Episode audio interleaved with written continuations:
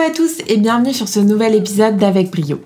Eric est designer et cofondateur de The Keepers, une société de services qui propose des consignes à casque, des recharges téléphoniques et des porte-manteaux dans des lieux publics. Dans cet épisode, Eric nous parle de l'importance de son métier, mais surtout de l'expérience qu'il offre aussi bien à ses clients qu'à ses consommateurs finaux. Il nous dit en quoi celle-ci est primordiale et surtout pourquoi il faut penser sa stratégie par rapport à sa cible. Eric nous donne également des conseils pour trouver une idée, mais vient aussi la démystifier. En effet, il nous explique que de l'idée à la réalisation, celle-ci est souvent obsolète, mais que les itérations et les améliorations continues en font une idée béton.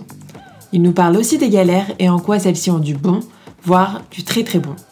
Enfin, Eric nous parle de comment The Keepers a réagi face à la crise du Covid en perdant la majorité de ses clients et comment ils se sont adaptés plus que rapidement en créant notamment la Rainbow Station avec l'entreprise Merci Andy.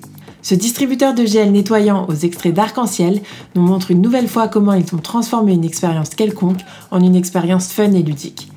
Un épisode riche en enseignements qui permet de se lancer dans son projet sans complexe.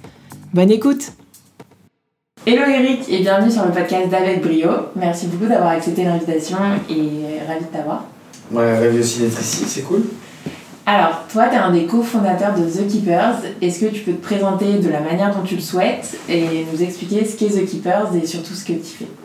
Eh ben, je, je m'appelle Eric, je suis cofondateur du coup de The Keepers et on fait des services pour les établissements recevant du public. Et voilà, et on fait des, des services, on a commencé par une petite consigne à casque de moto, ensuite on a fait des chargeurs de téléphone, des dressings automatiques et euh, plein de plein d'autres plein de petits services comme ça. Ok, top. Donc tu m'as dit consigne à casque, j'ai vu que c'était ouverte et fermée. Ouais. Recharge téléphonique, porte-manteau, ça fait beaucoup. Ouais, on, a, on a bien innové, c'est euh, euh, c'est quoi, c'est six dernières années. Donc ça fait 6 ans que la boîte a été créée Oui, exactement. On a, on a créé ça en 2014. C'est euh, François, mon associé, qui l'a créé. Et, et il était...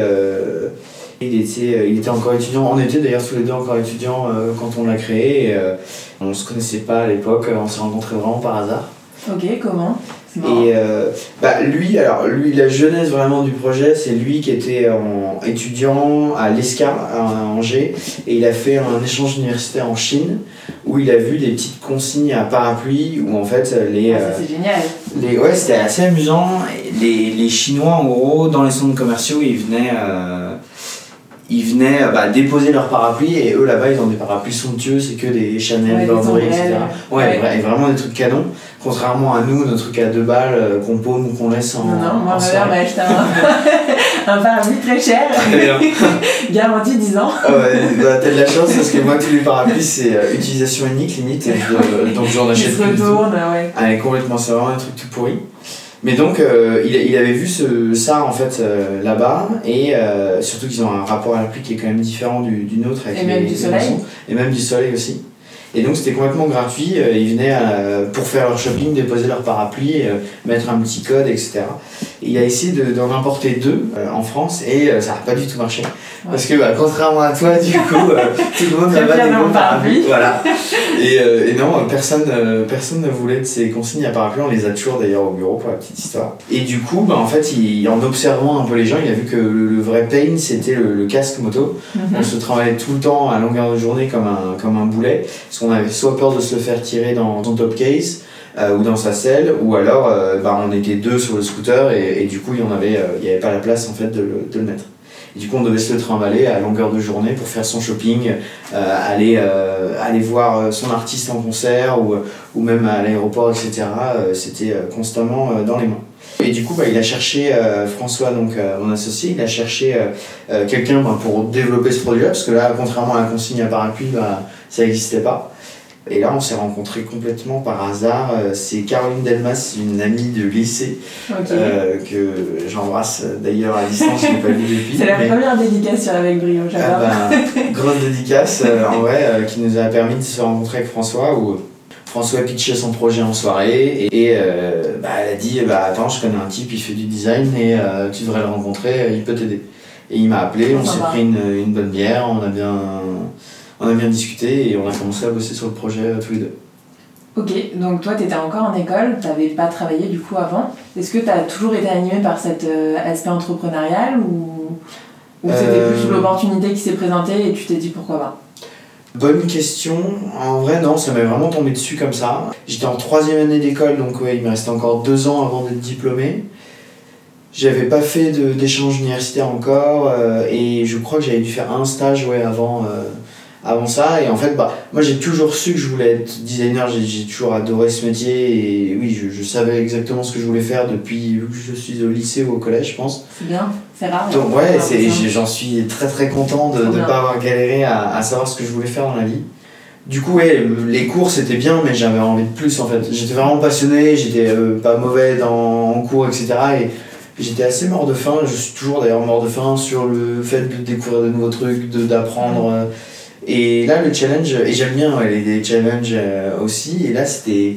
C'était franchement amusant parce que c'est un truc qui n'existait pas. Ouais. Euh, c'était un gars qui me faisait confiance, euh, enfin qui avait François, il a toujours eu confiance en moi de manière assez aveugle, donc c'était hyper responsabilisant, c'était un peu flippant et en même temps hyper excitant et ouais ça m'est complètement tombé dessus. Jamais je m'étais dit ah je vais monter ma boîte ou, ou- ou- Ouais. non avant jamais, Ok. mais pas par j'y avais pas pensé quoi. Ouais, c'est à l'instinct en fait un peu. Oui complètement complètement. Top.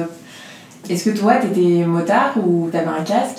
Pas du tout. Pas du tout? On est, parce qu'en en tout, chez Equipers, on est, on est quatre fondateurs. Il n'y en a aucun qui était motard ou en scooter avant d'avoir monté la boîte. Ah, c'est marrant. Pas du tout, c'est juste de, bah, de l'observation. hein. En vrai, euh, d'arriver à trouver en fait, le, le pain chez les uns les autres. Euh, Ouais. Ça, c'est quelque chose qui est, euh, qui est très design, d'essayer de, de trouver on va dire, un pain chez les uns les autres pour le résoudre. Euh, mais euh, mais n'importe qui, justement, peut trouver euh, un- une problématique à résoudre dans le monde, dans la société, Ouais, juste en observant en fait. juste en observant. Exactement.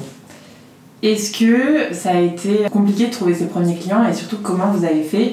Est-ce que vous avez d'abord développé le produit et vous l'avez ensuite présenté à vos prospects ou vous avez vendu l'idée et après vous êtes passé en production? Alors, il y a, y a eu quand même. euh, on, a- on a fait une, un crowdfunding pour, euh, pour payer le premier proto par rapport à moi, euh, des premières 3D que j'avais fait du, du produit, parce qu'il y a plein de problématiques du coup qui, qui rentraient en jeu pour la conception de ce produit, que ce soit Vigipirate, que ce soit le- le- la place physique dans, dans les lieux. des attentats, ouais, ouais, carrément euh, toutes les consignes elles devenaient proscrites etc donc il y- avait beaucoup beaucoup de de- d'aspects on va dire à gérer euh, sur cette partie là et surtout qu'il n'y avait aucun ingénieur dans, dans la team. Et moi j'avais euh, bah, j'étais encore étudiant en design. J'avais très très peu de de compétences techniques. Et, euh, et donc c'était bien à l'arrache euh, c'était bien à l'époque. Et euh, ouais, ça me fait marrer. on a fait on a fait quand même des a une sacrés certaine trucs. évolution euh, oui clairement. Bah, aujourd'hui on en va dire 5 que ans. Aujourd'hui, je pense que la moitié de l'équipe, c'est des ingénieurs. Et on est content de les avoir. Et donc, donc non, ouais, il y, a eu- il y a eu quasiment 8 mois, 9 mois de développement et c'était la, la croix et la bannière. Et à ce moment-là, moi, j'étais pas là, j'étais en échange universitaire. Mhm. Et c'est du coup François et Thomas, euh, mes deux autres associés, qui ont, qui ont géré, la, qui ont géré tout la- le suivi de ce projet avec un, un artisan en Ile-de-France. C'était, on, a, on a failli arrêter le projet à ce moment-là tellement ça devenait complexe. Et vraiment, on a eu plein, plein, plein de soucis, énormément de retard. Enfin, c'était, c'était Et qu'est-ce qui vous a animé justement à continuer? Bah, qu'on y croyait, je pense. Euh, c'est, il y a longtemps, mais je pense Ouais. qu'on y croyait que, que finalement, bah, on avait, euh, on avait rien à perdre. Mm. Franchement, euh, Surtout en étant étudiant, je me dis, au moins tu lances ton projet, t'auras essayé, si ça marche, c'est trop bien. Si ça marche pas, bah. Oui, mais si, marche pas, toujours, en fait, fait. faut permuter. Et Ouais. c'est ce qu'on a fait. euh, Justement, euh, tu, tu me parlais, j'ai pas répondu complètement à la question, mais tu me disais, euh, est-ce qu'on a vendu le truc avant de le créer, etc. Quand on fait une campagne de, de crowdfunding, on sait à peu près qu'il y a une appétence côté utilisateur, mais nous, Mm. euh, notre modèle, justement, à, à la base, c'était 1 euro par utilisation de tranche de 2 ou 4 heures, je sais plus. Et en fait, au bout de, un de- Exactement, un service payant et complètement gratuit, par contre, pour le lieu qui vient l'héberger. Euh, donc Ah oui. euh, quand Ah, on va faire son Ouais. shopping, c'est un euro. Mais nous, on le disait, bah, regardez, prenez un service, c'est hyper innovant, vos visiteurs seront contents et en plus, c'est gratuit. Et c'est vrai, c'est génial. Et c'est comme ça qu'on est rencontré chez eux, qu'on est rentré chez eux. C'est que c'était gratuit pour eux. Et ils trouvaient ça innovant, ils trouvaient ça sympa, etc. Et en fait, au bout de trois mois, euh, on a vu qu'on n'avait pas du tout d'utilisateurs euh, et qu'on pensait. euh, parce que les gens n'étaient pas prêts à payer pour, un, pour du service. Ouais. Et du coup, on a complètement permuté et euh, on a dit euh, bah, à nos, nos clients, on leur a dit bah, en fait, euh, ça devient, enfin, on a envie que ce soit vous qui offriez le service aux, aux utilisateurs et, et à force de persuasion, ça, ça a fonctionné. Ok, donc ils l'ont bien pris ou il a fallu les convaincre Il a Clairement fallu les convaincre. Il Ouais. a fallu clairement les convaincre. Euh, Il y a eu, euh, on a fait des études, mais par exemple, on a prouvé euh, que euh, un utilisateur qui, euh, qui dépose son casque dans une de nos consignes, il reste 42% de temps supplémentaire dans le centre commercial. Et eux, Ouais, ils ont énorme. après. euh, ouais, c'est énorme. Surtout pour les centres commerciaux, maintenant avec le e-commerce, t'as l'impression que bah, c'est plus facile en fait d'être sur ton PC, de commander un truc et tu prends moins le temps. Ça, ça dépend vraiment des typologies de, de personnes. Il y en a qui aiment bien. euh, pour- en fait, le, le, le centre commercial euh, est- a énormément permuté depuis son, son, son développement. Avant, c'était vraiment un lieu de consommation de, de masse. Euh, Aujourd'hui, c'est quasiment plus un lieu de vie. Aujourd'hui, ça récupère énormément de, des fonctions de la mairie euh, où les gens viennent flâner. Euh, À l'époque, c'était dans, dans, dans le Ah, jardin, ouais, etc. Aujourd'hui, ils viennent, ils viennent flâner, ils viennent se balader. C'est une expérience continue. En fait, c'est un chemin euh, qui est continu et qui est là pour émerveiller, qui est là pour, pour faire découvrir des, des nouvelles choses, etc. Et au- aujourd'hui, le centre commercial n'est plus du tout le même de, de, de ce qu'il était à l'époque. Exactement, que t'as en pas en e-commerce et, ouais. Et ça va être des odeurs, ça va être du son, ça va être de, de l'architecture, tout, tout, tout est travaillé euh, pour que justement le, le visiteur se sente, se sente hyper bien. quoi. D'où justement nos, nos services, euh, c'est qu'ils ils ont du sens dans, dans ce genre de lieu-là, c'est qu'ils viennent ajouter, on va dire, de, de l'expérience euh, à ces visiteurs. Ouais. Pour revenir à ton métier, Oui. je trouve ça hyper intéressant parce que tu es la première personne que je rencontre dans l'écosystème startup qui se présente comme telle. Est-ce que tu penses que c'est ce qui fait la force et ce qui permet de te différencier de tes, concurrents Alors, c'est une force, c'est sûr que ce soit la force de l'entreprise, euh, je pense pas. Je pense qu'il y a plein plein de forces euh, vives, on va dire, dans la boîte, enfin qui font en sorte qu'on crée de belles choses. Après, euh, là où je suis euh, content, on va dire, et assez fier, c'est le fait que dans la boîte, on pense tous en mode designer. Pour moi, le métier de designer, c'est de placer des curseurs. C'est prendre tous les, tous les aspects, on va dire, d'une problématique euh, prendre en compte tous les utilisateurs ou les acteurs qui vont graviter autour de, de cette problématique-là, et après placer les curseurs, tendre les problématiques les unes avec les autres.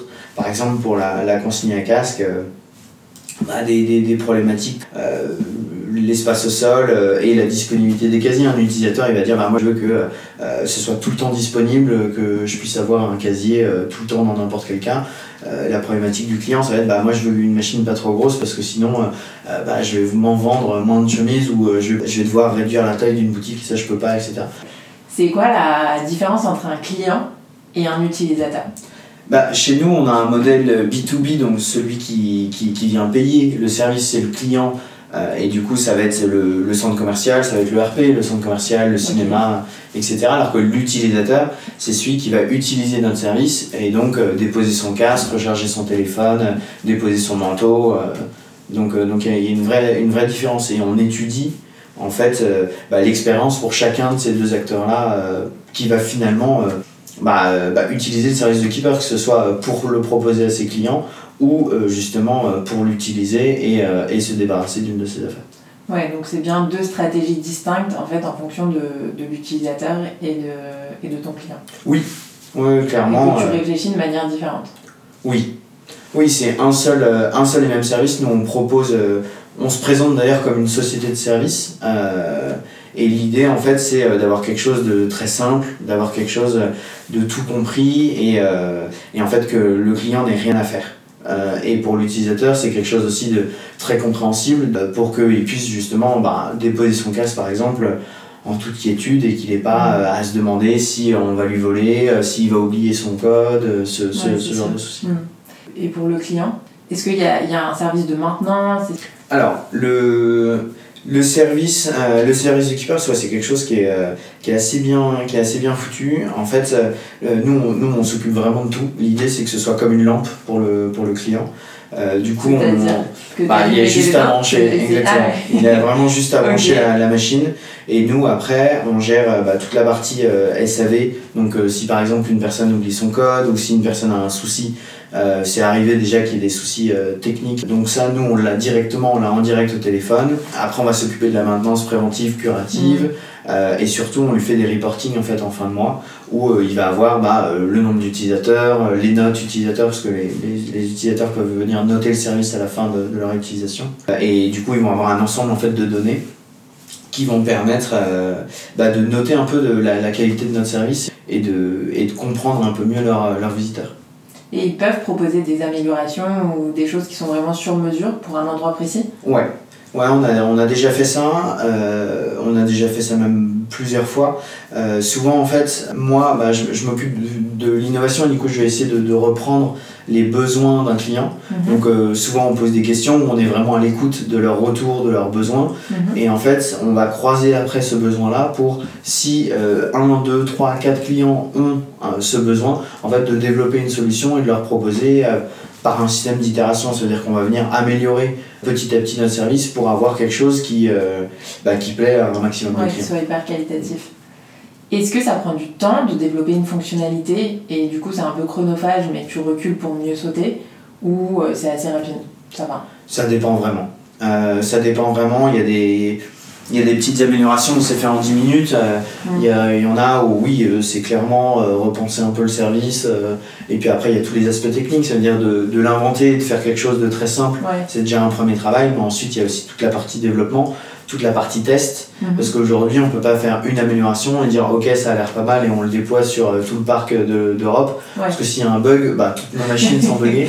Donc, euh, donc euh, il y a. téléphoniques à ce moment-là. Ouais, clairement. Du coup, il faut, enfin, on y va vraiment par itération. Euh, euh, on a d'abord euh, une machine, euh, par exemple, au bureau qui va être testée de long en large en travers.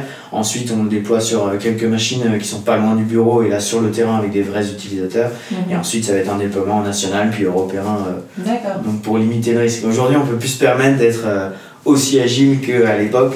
Mais on, on reste quand même ultra rapide et euh, on l'a vu euh, pendant le confinement, mais on peut développer des trucs euh, justement assez quali euh, très très rapidement. quoi. Ouais, on y reviendra sur le, le confinement qui a été assez spécial. Donc on voit sur l'expérience client que ça passe par une multitude de détails. On est vraiment sur du marketing expérimental en fait. C'est marrant parce qu'en proposant ton service gratuitement aux utilisateurs, on voit que c'est le service qui devient une marchandise et c'est l'expérience qui va en faire une valeur économique. Ouais, carrément, on est, euh, nous on, est sur le- on se présente comme une société de service. Et donc l'idée en fait c'est euh, de d'avoir un package hein, euh, pour nos clients et on s'occupe absolument de tout. Eux ils doivent rien gérer du tout. C'est vraiment, on, on gère toute cette partie, ce pain de, euh, bah, de développer, améliorer euh, en continu nos, nos services et, euh, et de leur présenter toujours une solution quali et des réponses, euh, et des réponses assez simples. Pour que, à leur tour, en fait, leurs visiteurs et nos utilisateurs à nous puissent se délaisser et profiter de leur expérience euh, cinéma, shopping, etc. le temps de leur visite. Le long du parcours, ouais. Et en plus, j'imagine que tu as dû avoir des bons retours, en tout cas, de, des utilisateurs. Et euh, je me dis que c'est la meilleure publicité, en fait. Quand quelqu'un parle de son expérience de manière positive, ça va véhiculer un message au sein de leur, euh, bah, de leur entourage en créant une véritable communauté et bah, te faire une pub euh, gratuite, quoi. Bah, en, en vrai, oui, euh, on a, euh, nous, on, on a à peu près en moyenne 22-25 000 utilisateurs par semaine. Et, et du coup, ils ont, à la fin de leur expérience, ils peuvent noter le service. Donc, on a des, des petits smileys sur un écran digital Ouais. euh, qui va d'un petit gars qui est en train de vomir à un Ah. gars avec des cœurs dans les yeux. Et du coup, il choisit, en fait, euh, on, on lui pose la question, c'est que c'est complètement facultatif. Et, euh, et du coup, oui, on peut se faire une idée de, euh, de, de, de ce qu'il pense en fait de nos services. Et en, en effet, ouais, on a une- nous, nous, on remet ça sur des notes de, de 1 à 5 et on a 4,7, 4,8, parfois 4,9 de, de moyenne. Donc on est, euh, on est hyper content euh, là-dessus, on voit que le service plaît. Et ce genre d'indicateur, c'est génial parce qu'on voit que si à un moment donné, le, la note, elle chute Mm. d'une semaine à une autre, et ben nous, on a des alertes en fait. Et on va voir qu'il y a un souci sur la machine, soit qu'il y a un, un casier qui va être défectueux ou une pièce euh, qui a été cassée. Et du coup, en fait, ça nous permet, nous, d'aller intervenir hyper rapidement et d'avoir toujours un, un service quali pour l'utilisateur. Ok, top. Vous faites euh, de l'observation terrain aussi Ou ça passe que par des KPI? Non, on le fait beaucoup, euh, surtout en fait au lancement d'un nouveau service. Euh, Mhm. ça, c'est moi quand je suis responsable et du coup, je, je me suis coltiné beaucoup, beaucoup d'heures de terrain. Mais l'équipe aussi, toute l'équipe, les ouais. commerciaux. euh, ouais, l'i- L'idée, c'est qu'on en fasse un peu tous. Mais en fait, ouais, de, de questionner les utilisateurs, de les observer, parfois de les filmer. Ouais. Euh, jamais à leur insu, hein, mais, euh, mais pour voir en fait leur réaction face au, face au nouveau service, voir s'ils sont rassurés, s'ils doivent être rassurés, voir s'ils sont. euh, si, si, C'est si, si facile. c'est facile d'utilisation, Mm. s'ils comprennent bien. Il y a tellement d'itérations entre la première version euh, d'une interface utilisateur euh, ju- jusqu'à aujourd'hui, mais on doit être à, à 1000 ou 2000 euh, mises à jour juste en changeant un mot parfois, parce que ça, ça change tout en fait. Ouais, Et les utilisateurs, ils, bah, parfois, on, on enfin, nous, notre but, c'est de se mettre à leur place et, et d'essayer d'avoir le truc le plus simple possible. On appelle, on dit qu'une interface doit être idiot proof, mais c'est le mec qui est le, le, plus démuni doit réussir à bien utiliser ton interface. Ouais et comprendre hyper facilement. Euh, en fait, il faut que ça soit compréhensible aux yeux de n'importe qui. Exactement. Donc aussi bien des, des, plus jeunes que des, des personnes. Exactement, que aussi euh, des, des, des, étrangers, il faut que ça gère plusieurs langues. Des étrangers, ouais. C'est. Vous bah, proposez le service en plusieurs langues Ouais. Ok. Ouais. On dit que. Euh, bon, on dit qu'une interface utilisateur, ça va être comme une bonne blague, c'est que si on doit l'expliquer, c'est qu'elle n'est pas si bonne. Ah, ah c'est pas mal Tu l'as dit tout à l'heure, mais ce que j'aime bien avec The Keepers, c'est que le digital vient vraiment faciliter l'interaction humaine et le social. Elle va permettre à l'utilisateur de prendre son temps et de profiter pleinement en fait, du moment présent. Et c'est marrant parce que quand on parle de digital, généralement on tend vers l'inverse. J'ai l'impression que on va te proposer un service qui va te faire gagner du temps en l'optimisant. Et ça passe par exemple euh, par réduire les délais de livraison ou d'attente en caisse. Et là, on est vraiment dans un objectif inversé où on se dit bah, tu peux poser ton casque, tu peux poser ton manteau, tu peux recharger ton téléphone. Tu n'as plus aucune excuse pour être pressé. Oui, carrément. Et bah, c'est un peu aussi la beauté du, du produit physique, du produit hardware. Euh, euh, parce que bah, nous, on est, bah, comme je te disais tout à l'heure, c'est, nos clients, c'est des lieux de vie. Hum. c'est des lieux où on, où on, passe du temps sur une activité pour voir un film, pour faire du shopping, prendre un café. Et du coup, c'est vrai qu'on on, on prône le fait d'être dans les meilleures conditions possibles.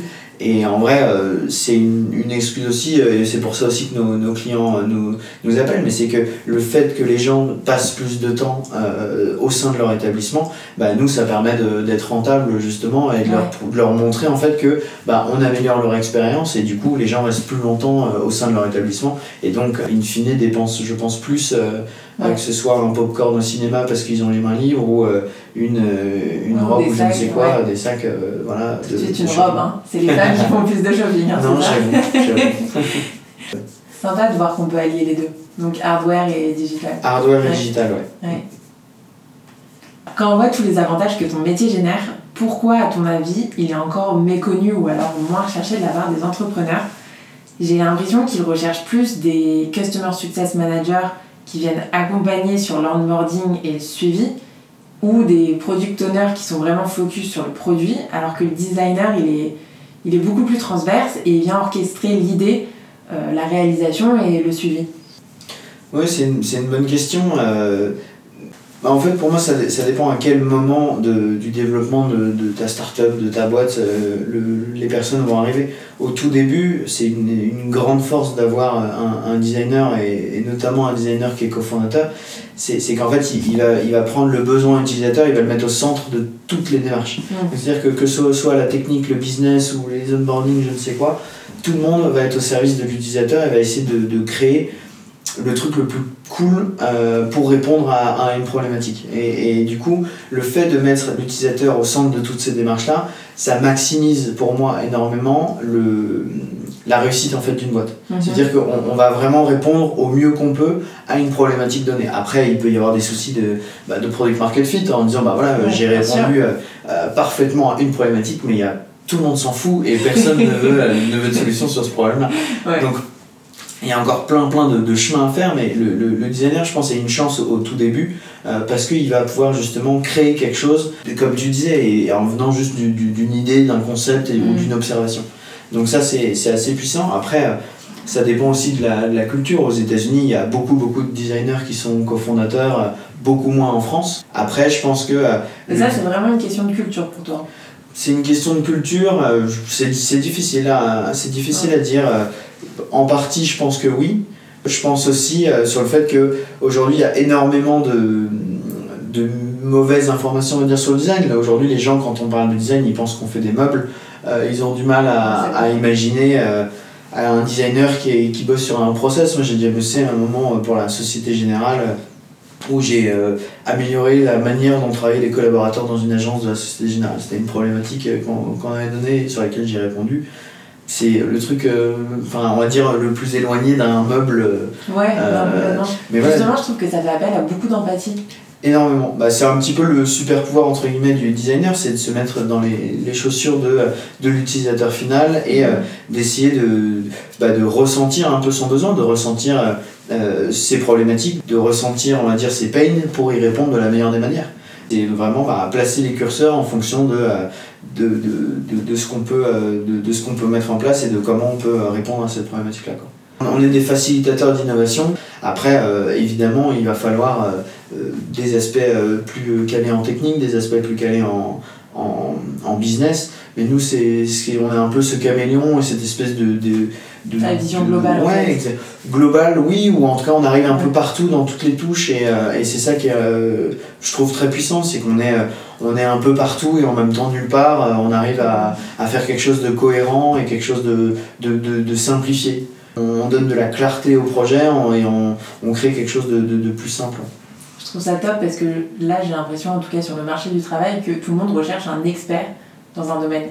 Et quand tu dis que tu fais, euh, que tu es chef de projet ou que tu fais un truc plus ou moins transverse ou que tu touches à tout, j'ai l'impression en tout cas que c'est pas toujours une force. Alors qu'au final, je trouve que ça permet d'être hyper débrouillard. Euh. Ouais, c'est hyper marrant parce que justement pour moi, quand tu es expert, tu vois plus rien en fait. Tu as un mur devant les yeux, tu as des, des process à n'en plus finir et du coup, tu sais exactement quoi faire. Alors que la, la beauté d'un débutant, c'est justement d'apporter des, des solutions fraîches et de, de, de ouais, de, d'avoir complètement une vision euh, en retrait en fait et même voire quasi désintéressé c'est en mode bah moi je pense que j'aurais fait comme ça euh, et c'est peut-être une énormité mais ça permet aussi d'avoir des de se différencier et d'avoir des, des, réponses qui sortent complètement de de, de, de ce qu'on peut voir d'habitude quoi. complètement. Je, je, pense que si et c'est pour ça qu'on fait aussi euh, plein de services différents mais si mm. on faisait tout le temps la même chose à la fin en fait on ferait comme tout le monde quoi. Et c'est peut-être justement cet œil neuf et le fait de ne pas être expert dans, euh, dans plein de trucs qui permet en fait de challenger euh, ce qui existe déjà quoi. C'est quoi le service le plus innovant que tu as fait? Le service le plus innovant que j'ai fait Je dirais que c'est euh, c'est une bonne question ça. c'est une bonne question bah, Nous, on fait de l'innovation de rupture et l'innovation de reprise. Sur l'innovation de rupture, ça veut dire c'est quelque chose qui fait, où on a créé un marché. Mhm. Euh, ça n'existait pas avant, donc notamment avec la consigne à casque. Mhm. Donc ça, je pense que, euh, je pense que c'est le, le, service le plus innovant qu'on ait sorti. Ensuite, on a fait pas mal d'innovation de reprise. Donc, euh, notamment avec le vestiaire 2.0, avec le chargeur de téléphone, où ça, bah, c'est des solutions qui existaient déjà sur le marché, ou du moins il y avait déjà des, des, des réponses à cette problématique-là mais non, je pense que c'est le casque, parce qu'on a dû répondre à des problématiques très complexes, notamment sur Vigipirate, notamment sur euh, les matériaux, et en plus c'était notre premier service qu'on lançait, donc on n'avait aucune expérience, et donc on a, on a beaucoup plus galéré, on a, on a, beaucoup, enfin, on a énormément itéré, la machine, elle a, que ce soit sur le hardware ou le software, c'est celle, je pense, qui a le plus évolué depuis, euh, depuis le début tout début, euh, la machine, elle était grise, elle était énorme, elle passait pas les portes. Enfin, euh, ça, j'imagine que ça a dû être une galère, effectivement. Clairement, il y a eu plein, plein, plein de soucis. Et en fait, au fur et à mesure, nous, on bosse énormément en itération. Et ça, c'est un conseil que je peux donner pour se lancer c'est pas avoir peur de se lancer, y aller. De toute façon, ce qu'on crée à un moment T, ça ira forcément à la poubelle. Il faut avancer, il faut avancer, il faut mm. avancer. Une idée, ça vaut rien. On tente, on observe, on améliore, on tente, on observe, on améliore constamment, constamment, constamment. Et, et après, on essaie de faciliter aussi euh, ben, ben, tout, euh, tout ce process-là de, de, création, en fait, pour, euh, pour aller le plus rapidement possible. Une idée, quand on la développe et quand on la met sur le, sur le terrain, elle est quasiment déjà obsolète parce que les utilisateurs ont évolué, parce que les, les, mm. vos clients ont déjà évolué. Le, temps de création, en fait, vous pouvez pas le, compresser à un moment donné. Donc, ça a déjà énormément évolué, tout ça. Et, et du coup, il faut pas tomber amoureux de ce qu'on propose, mais être toujours dans l'optique de l'améliorer, toujours dans l'optique de le monde change, le monde évolue, vos utilisateurs aussi, et du coup il faut se mettre à la page, et du coup il faut préparer son système, son service, euh, son produit, qu'il soit digital ou physique, à être, euh, à être amélioré. Ok.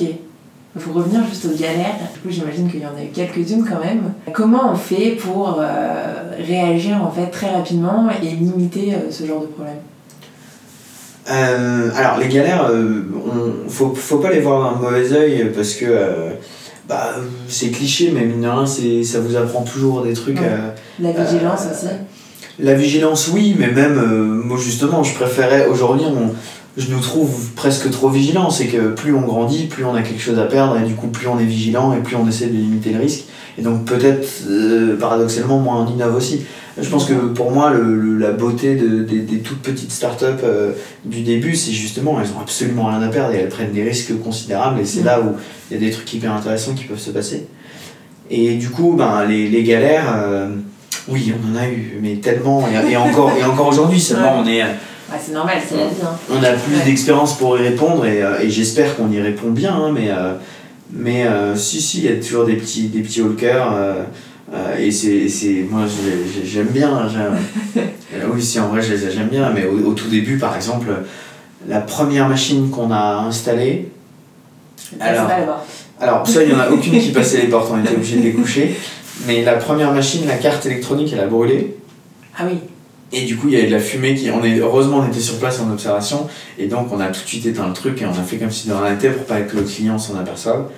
Mais. Euh, c'est passé inaperçu? C'est passé inaperçu, on a tout changé, etc. Mais c'était un test euh, d'un week-end. Euh, on risquait pas grand-chose.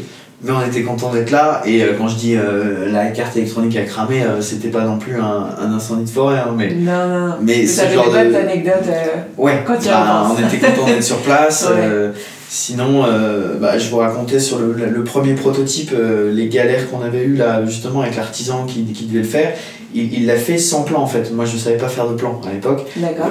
J'ai fait des plans, mais c'était pas des plans du tout. Et c'était euh, quelque chose d'hyper sommaire. Et donc il a, il a pas créé suffisamment d'espace pour mettre une serrure.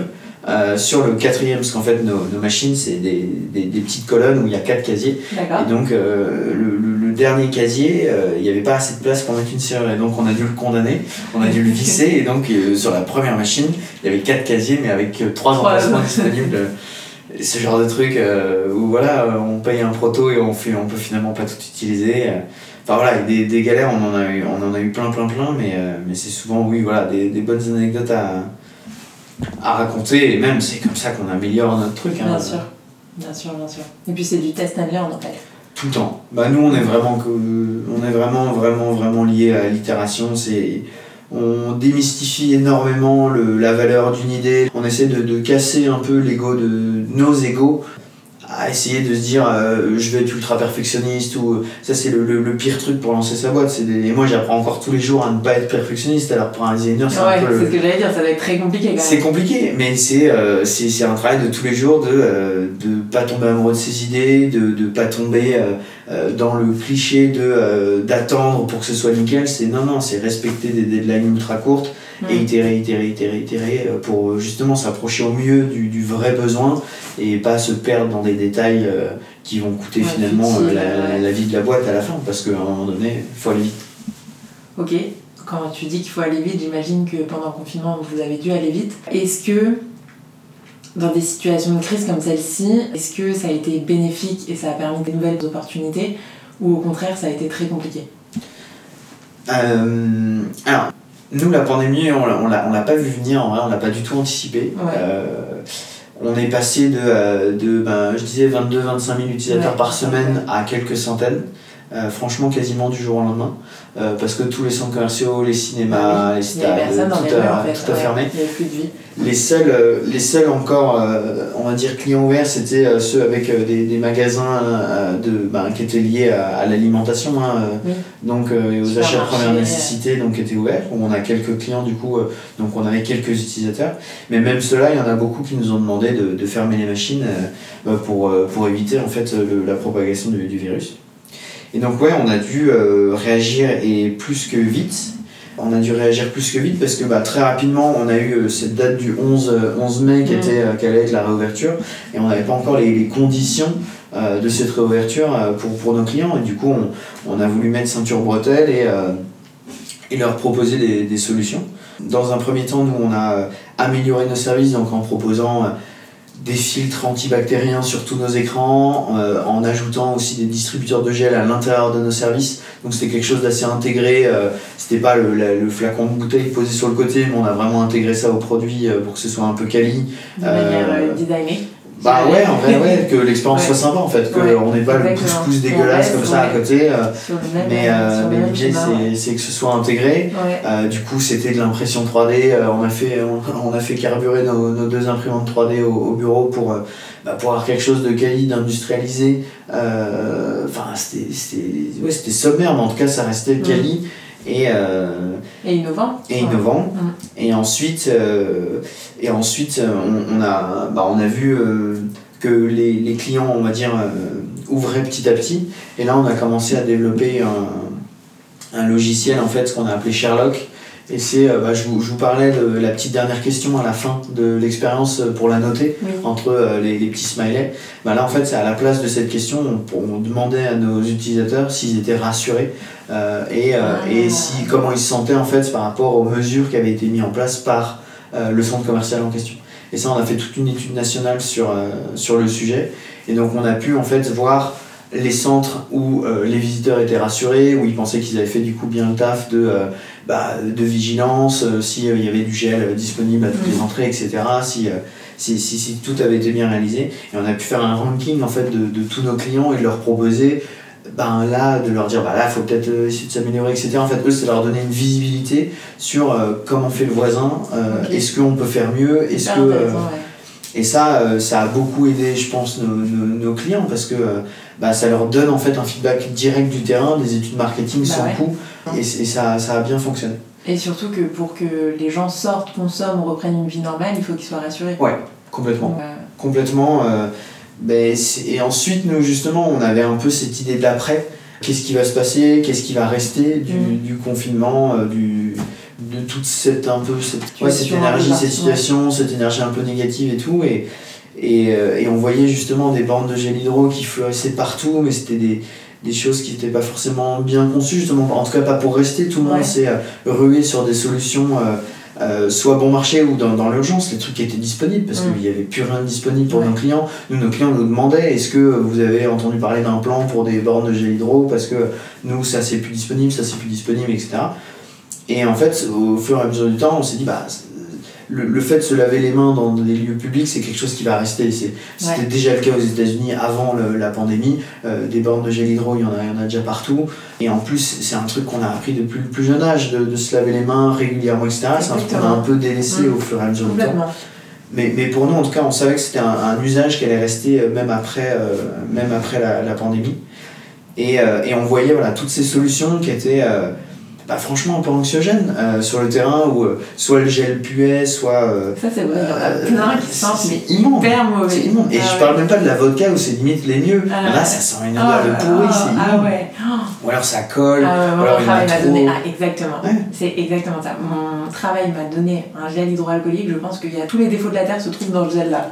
bah, et c'est un peu triste parce que déjà qu'on a passé deux mois écartés les uns des autres à vivre dans une torpeur un peu étrange et tout. Et là, on nous propose des trucs tout pourris, alors que justement, dans ces lieux-là, euh, c'est censé être des lieux de vie, c'est censé être euh, une expérience de dingue. Et, du coup, on s'est dit, mais il faut absolument qu'on fasse un truc, quoi, parce que là, bah, du coup, on s'est rapproché d'une boîte qui s'appelle Merci Andy, euh, qui est une super boîte. Et on a rencontré, en fait, on a contacté le CEO Louis qui est un, un gars super euh, euh, et qui a lancé donc une boîte française il y a 7 ans où ils font du coup du ils font du gel euh, cosmétique donc euh, pour laver les mains. Euh, et donc c'est ça sent bon c'est coloré c'est pailleté c'est hydratant c'est à, à la vera etc donc c'est un gel qui est incroyable. Et en plus ils ont tout un univers hyper magique autour de la licorne de l'arc-en-ciel. Enfin nous on était en même mais ça c'est le, shot d'optimisme dont on a besoin. Et, et, il faut absolument qu'on fasse un partenariat avec eux. Et donc on, François mon associé envoie un mail donc à, à, Louis et euh, leur dit bah voilà nous euh, on aimerait euh, développer une borne de, de gel.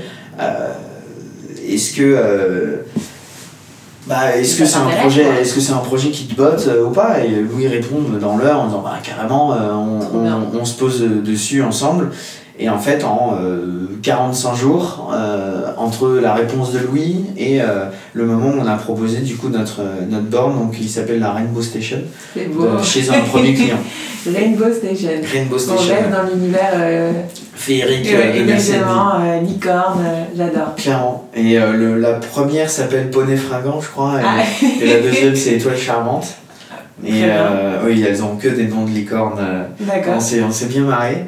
Mais super projet, euh, on a dû aller hyper hyper vite parce que, bah, mine de rien, industrialiser un, un produit ah en, en 45 jours, c'est c'est euh, franchement mission impossible. Euh, mm. C'est rare les entreprises, je pense, qui peuvent, euh, qui peuvent faire ça. Et, Surtout que tout était au ralenti. Tout était au ralenti, mais tout s'est, tout s'est bien goupillé. C'était mm. en même temps de la chance, de l'organisation. Alors, on, a l'habitude de développer des produits, donc on a toutes les personnes en interne, on a les ingénieurs euh, on a euh, les, ingés software, euh, on, a tout, le, design pour, pour ma part, on, a tout en interne et après tout, tout ce qui était business, parce qu'il fallait, fallait avoir un business model aussi. C'est un nouveau métier avec du consommable, c'est quelque chose qu'on ne fait pas d'habitude. On a dû s'adapter, mais en tout cas, on était, il y a eu une dynamique énorme sur ce projet-là. Bah de un, de répondre à un vrai besoin, on s'est dit qu'on. Ouais, quand bah, en quelque sorte, quand on rendait un peu ce service-là, tout le monde avait envie de participer à l'effort national, d'essayer de trouver des bonnes solutions, de, de, de, ouais, de, de bosser pour une cause en laquelle on croit. Et là, en voyant toutes ces solutions un peu tristounes, et nous on s'est dit, bah, allez, euh, gros arc-en-ciel, c'est parti, on en avait besoin, nous, vraiment. Arc-en-ciel, euh, ça ressemble à ça, le, le gel? Le gel, le gel, non, il ressemble pas à ça. le gel, la Rainbow Station. Ah, bah la Rainbow Station, vous l'avez pas vu La Rainbow Station, euh, elle a été testée au Passage du Havre à Paris, au CNIT aussi, et là on a lancé une production de, du coup des 20 premières. Euh, bah, c'est une, une borne euh, qui, est, qui est hyper sympa. Il y a un. À quoi, à quoi ça ressemble C'est bah en fait vous mettez juste la main et quand vous mettez la main donc le gel du coup évidemment se, se se déverse donc de manière sans contact. On peut contrôler du coup la dose de gel pour pas en avoir partout, pour pas que ça éclate. Il y a aussi des petits arcs-en-ciel du coup euh, qui vont, euh, qui vont euh, éclairer vos mains. Et en fait, il y a une, une, animation 3D du gel donc qui est visible avec toutes les petites paillettes, etc. donc sur, un, sur un écran qui est assez sympa. Et au moment où vous utilisez la machine il va y avoir des petites interactions donc euh, avec euh, l'utilisateur. Donc soit quand vous êtes à 4-5 mètres en fait la machine va, va, va, vous détecter va vous voir que vous êtes là on a des capteurs de, de, présence. Et du coup elle va vous envoyer un petit message un petit texto en disant bah coucou toi viens, viens me voir. Et, et, au moment où vous l'utilisez ça va être viens voir la licorne. passe, une bonne journée t'es beau t'es belle. Ah c'est mignon et, et c'est des petits mots qui sont chaleureux qui font plaisir en fait. C'est ça même si ça donne une barre, ouais, exactement, on se dit vas-y c'est une corvée, il faut que je me lave les mains encore, que je mette le masque. Là on se dit ok, tous à la Rainbow Station euh, voilà. pour le petit mot. L'idée c'est juste de faire sourire, c'est pas, on n'a on a pas réinventé euh, euh, une machine révolutionnaire ou, ou je ne sais mm. quoi, c'est rien de, de, très technique mais avec quelque chose de simple, un peu de bon sens et beaucoup de bonne humeur, on arrive à faire un truc qui est un peu plus fun, un peu plus sympa mm. et qui justement nous sort un peu de cette torpeur générale. Ouais. Il y a un post euh, qui m'a aussi beaucoup fait rire sur ta page Facebook, mais qui m'a touché par sa sincérité. C'est celui où vous dites très clairement que les objectifs que vous souhaitiez euh, atteindre en 2016, en fait, se sont atteints en 2020. C'était quoi le message derrière ce post et euh, surtout, c'est quoi les objectifs pour la suite? Alors, oui, je vois le, le post dans le poste dont tu parles, euh, oui, on s'est bien marré euh, à le faire et je trouve que ça représente bien la, la boîte. Oui, les, les objectifs c'était d'avoir euh, en 2016, fin 2016, je crois, 400 consignes ou 400, mm. ouais, 400 bornes dans toute l'Europe. Et on a atteint ce chiffre là très, très récemment, la semaine dernière, ou il y a des deux semaines, je sais plus la semaine dernière. Bravo. Et ouais, en vrai, c'est, on, est, on est quand même hyper fiers parce que oui, c'était l'objectif de 2016, mais entre temps a tellement de trucs qui sont passés. Il y a eu 4 ou 5 ouvertures de pays internationales. On a changé de nom. Euh, on a développé euh, trois nouveaux services. Hmm.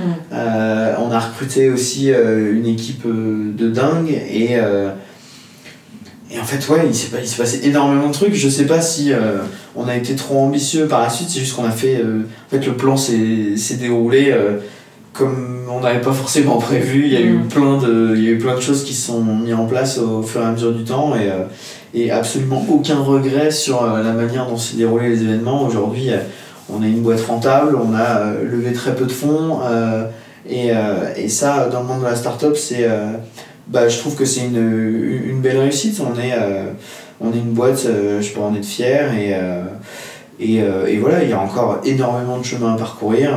on s'amuse toujours autant et, et, je pense que c'est de loin le principal. Ouais. Donc on verra, on verra les futures années ce, qui, ce qui va se passer. Mais l'idée c'est bah, de continuer avec une équipe qui, qui, est, qui est incroyable. franchement en termes d'expérience, de, d'aventure humaine, euh, bah, on a des gens qui restent, euh, ça fait quasiment 5 ans, 5 euh, ans, 6 ans, 7 ans qui, sont, qui sont là. Donc il y en a qui ont monté littéralement la boîte avec nous et le fait de les voir rester, de les voir grandir, de les voir changer aussi. Mm. Puis nous on a une énorme frise avec toutes les photos. De, de, de, toute l'histoire de la boîte et on voit à quel point on ressemblait à des babies à l'époque. Mais c'est ça qui est beau. Ouais, bien de voir l'évolution. En fait, t'évolues en même temps que ta boîte. Ouais, complètement. c'était pour la plupart, euh, c'était notre premier job euh, et on n'a rien vécu d'autre. Moi, j'ai jamais vécu euh, en entreprise. non. donc, donc c'est hyper étrange parfois quand on m'en parle je sais pas quoi dire parce que j'ai jamais expérimenté le, ouais, le fait d'être dans une grosse boîte, euh, d'avoir un patron. D'avoir un patron. Et euh, non, franchement, euh, je ne regrette en aucun cas de ne pas avoir eu des objectifs de 2016. Je pense que ceux qu'on a fixés sont, sont plus beaux et plus sympas. C'est trop bien, j'adore, bravo. On arrive aux deux dernières questions signature du podcast. C'est. Alors, tu en as donné beaucoup, mais c'est quoi le conseil que tu donnerais aux personnes qui souhaiteraient mener un projet avec brio? C'est se lancer. C'est. Euh, en fait, c'est ne, ne, ne, pas penser que c'est compliqué, c'est vraiment simple. C'est euh, moi, je vous l'ai dit au début, je me sens pas entrepreneur, enfin, je ne suis pas entrepreneur. Euh, tu peux. Un peu, moi je trouve. Ça veut dire, ça veut dire quoi? En fait, c'est ça, c'est juste le fait de faire des trucs. C'est vous faites des trucs tous les jours. Ouais c'est en vrai c'est pas pour moi c'est juste le fait de se lancer c'est euh, mettre un pied devant l'autre et avancer continuer. Même si c'est nul au début on peut toujours permuter c'est ne pas attendre d'avoir l'idée de génie d'avoir le, développeur dont on a besoin ou d'avoir le designer dont on a besoin ou, ou de, de, de, voilà non c'est de se lancer. C'est d'y aller et avancer. Ok. Euh, dernière question c'est qui là ou les personnes que tu souhaiterais entendre sur ce podcast et qui a mené un beau projet? Euh, bah là, je pense à Louis Marty de chez euh, Mercendi. Parce que mine c'était quand même le gros crush euh, bah, de cette période. Euh, on s'est quand même vraiment bien marré. Ce projet-là restera franchement gravé dans ma mémoire comme quelque chose d'assez excellent. il arrivait au, au, moment parfait parce que c'était bah, nous, euh, ouais, en deux mois de, de confinement, euh, euh, les équipes, elles ont continué à, à bosser complètement. Hein, et il y en a plein de, de l'équipe qui était complètement tout seul. Moi aussi, j'étais tout seul pendant le confinement et du coup, c'était assez dur. Et le fait de, juste après le confinement, se mettre sur un projet d'une intensité de dingue, mmh. avec une énergie positive, avec la découverte d'une équipe, d'une autre start-up en fait.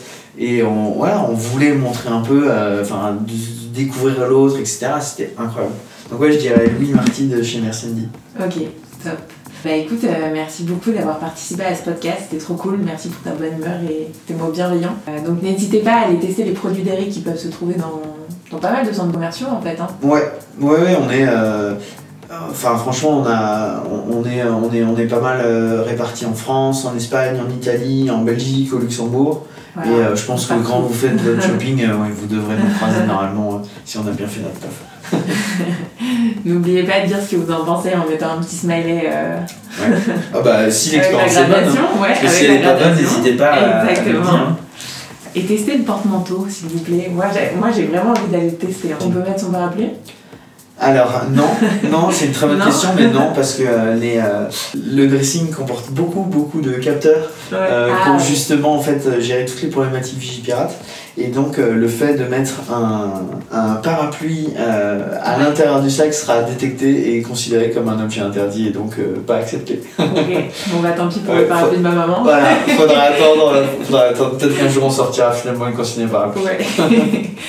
Si vous avez aimé l'épisode, n'hésitez pas à soutenir le podcast, à en parler autour de vous, en partageant sur les réseaux sociaux, en mettant 5 étoiles sur Apple Podcast ou simplement en vous abonnant à la chaîne. Et je vous dis à la semaine prochaine pour le prochain épisode. À bientôt